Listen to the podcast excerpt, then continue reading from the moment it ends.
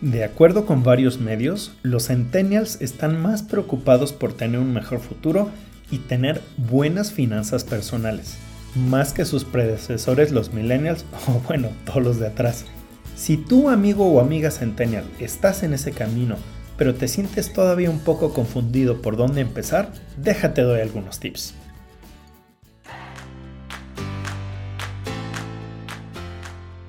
Esto es Finanzas 101, el podcast con el que te ayudaré a volverte un experto en tus finanzas personales para que así puedas mejorarlas y lograr la tan anhelada libertad financiera.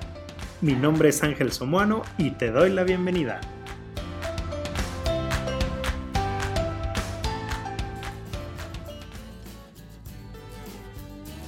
Me da mucho gusto que la generación Z esté consciente de que deben de tener un mejor futuro y que entiendan que lo que no hagan ellos por sí mismos en temas de dinero y el manejo inteligente de este, no lo hará nadie más por ellos.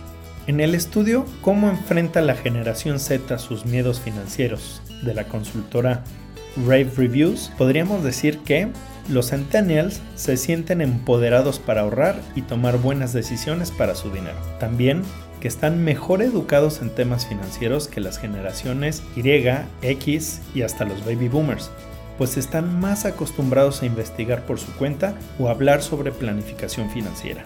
Y finalmente, no nada más tiene que ver con la educación y el manejo de productos financieros, también aplican esto en sus compras y deciden darle poder a su dinero y buscan hacer un uso eficiente de él.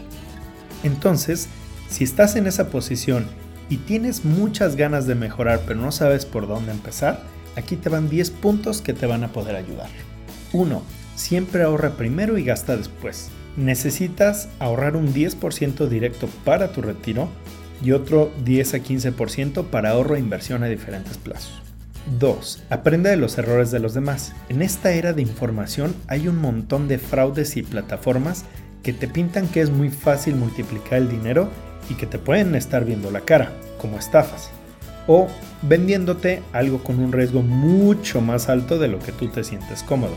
Siempre pregunta experiencias de otros con esos proveedores.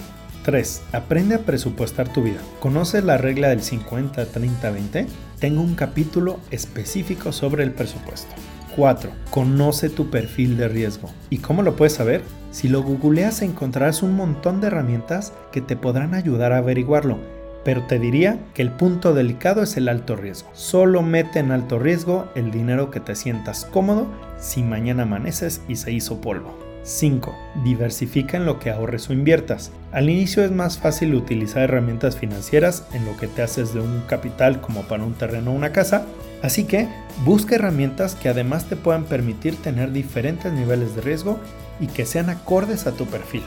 6. Ten una red de seguridad, alias seguros, porque los imprevistos pasan en el momento que menos nos lo imaginamos y para el que menos estamos listos.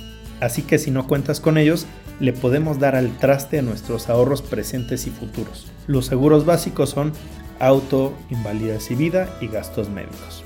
7. Ten cuidado con las deudas. Dicen que hay deudas buenas y malas. Si la deuda es para ayudarte a generar más dinero, entonces es buena. Como comprar una computadora que tenga la capacidad para que puedas generar tú algún proyecto. O la deuda podría ser mala si es para tener la ropa de supermarca y para parecer que tienes. El famoso fake it until you make it. Esto es malísimo. Ojo, el pago de deudas no debería de pasar del 30% de tus ingresos. 8. Invierte en tu desarrollo personal. La mejor herramienta para generar ingresos eres tú. Así que si mejoras esta herramienta con cursos de finanzas personales, de habilidades de ventas, de manejo algún software, etc., podrás cotizarte mejor en el mundo profesional. 9. Busca diferentes fuentes de ingreso. Todos tenemos alguna habilidad a la que le podemos sacar jugo si además de tu chamba puedes hacer diseños o cosas para venderlos en redes sociales, dar un curso al que puedas cobrar o cualquier otra cosa que se te ocurre, como decían las mamás, y vendo mole los domingos. Todo eso te va a ayudar a mejorar tus finanzas.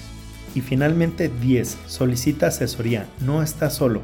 Hay muchas cosas que allá afuera te pueden ayudar y mucha gente que nos dedicamos a ayudarte financieramente. No tengas miedo en acercarte. Gracias por tu atención. Ojalá te ayuden estos tips para que seas un centennial empoderado financieramente. Recuerda seguirme en mis redes sociales, Facebook e Instagram como AsombraTMX. Saludos y hasta la próxima.